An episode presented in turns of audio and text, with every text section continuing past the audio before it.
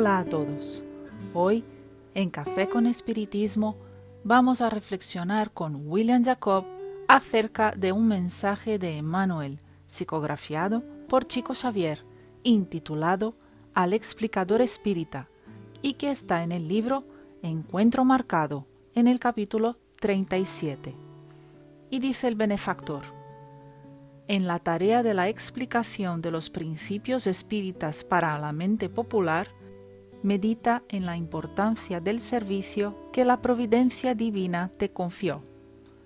No te supongas disertando simplemente para atender a determinado ítem del programa trazado para las reuniones.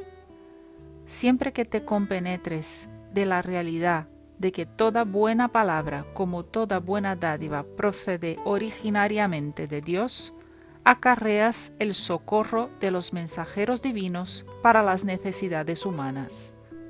La inspiración del mundo espiritual se te comunica al cerebro como la fuerza de la planta eléctrica absorbe los implementos de la bombilla, y así como la bombilla encendida expulsa las tinieblas, a tu frase impregnada de amor disipa las sombras del espíritu, irradiando conformidad y paz, esperanza y consuelo.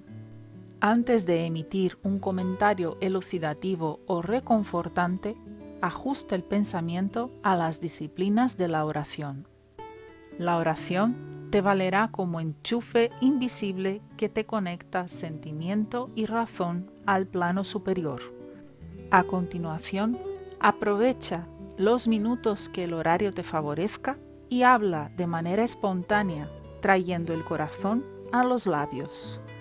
Ante el error, esclarece amando, para que la corrección no tenga la fuerza de una imposición y sí la luz de una bendición. Habla sobre todo compadeciéndote de los que te escuchan. Recuerda que muchas veces te diriges a compañeros convalecientes y fatigados. Muchos vinieron de lejos o se alejaron de obligaciones urgentes del hogar para recibir de ti un apunte de buen ánimo que los ayude a soportar de manera valiente el fardo de las probaciones que todavía cargan.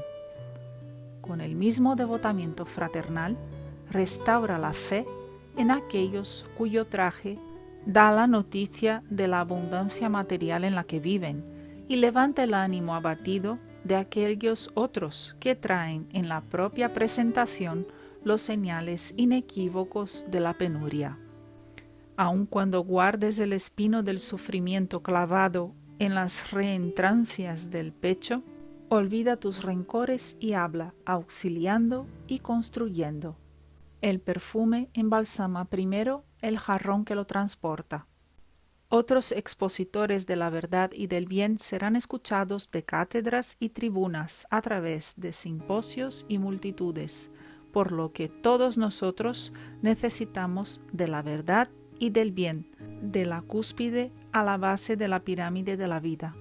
A ti, por lo tanto, cupo la tarea de explicarles en las asambleas familiares del día a día congregando el pueblo al regazo del propio alma.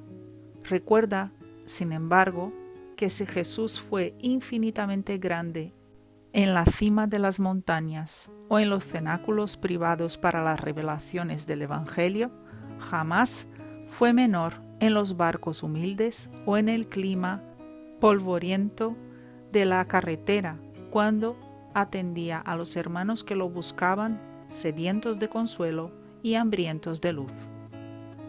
El foco principal del mensaje son los oradores espíritas, pero podemos aprovechar la reflexión para todos aquellos que están invitados a consolar a alguien con base en lo que conoce del espiritismo. Tal vez es una persona angustiada que nos pide una palabra amiga o algún enfermo que nos pide un esclarecimiento y a menudo somos tentados a hacer juicios nada caritativos ante estos que ya se encuentran en dificultades. Íntimamente llegamos a pensar, si pasa por esto es porque algo bueno no hizo en el pasado reciente o distante, y hay quien no resiste a la voluntad de verbalizar esto, dejando el sufridor en una situación aún más delicada. Emmanuel nos alertó en su mensaje cuando dijo, ante el error, esclarece amando, para que la corrección no tenga la fuerza de una imposición y sí la luz de una bendición. Habla, sobre todo, compadeciéndote de los que te escuchan.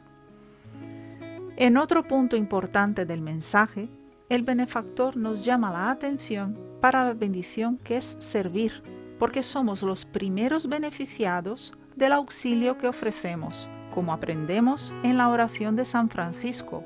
Es dando que se recibe, y no que alguien esté apuntando lo que damos para que seamos inmediatamente restituidos por Dios.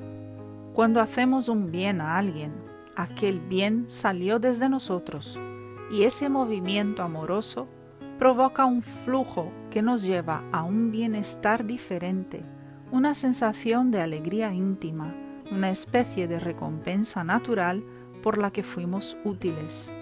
Por lo tanto, valoricemos las oportunidades que la vida nos ofrece para esclarecer y consolar.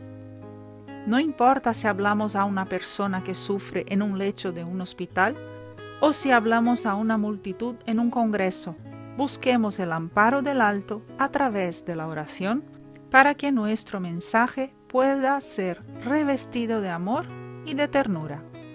Como dijo el apóstol Pablo, no salga de vuestra boca ninguna palabra torpe, pero solo la que sea buena para la necesaria edificación.